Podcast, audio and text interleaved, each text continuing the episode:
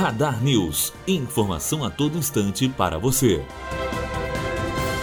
Perícia realizada nos sistemas de comunicação e de contabilidade informais da Odebrecht mostra que a empresa pagou pelo menos 8 milhões e 500 mil reais entre maio e agosto de 2012 a cinco políticos.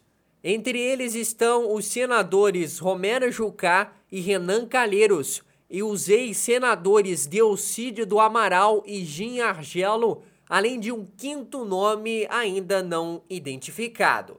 O político indicado nas planilhas da empreiteira pelo codinome de Glutão teria recebido 3 milhões de reais em Brasília em maio de 2012, mas a Polícia Federal ainda não sabe de quem se trata. Os valores teriam sido pagos pela aprovação do projeto de resolução do Senado 72-2010, que limitou a concessão de benefícios fiscais pelos estados importos a produtos importados.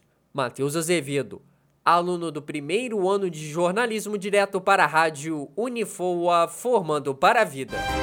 Radar News, informação a todo instante para você.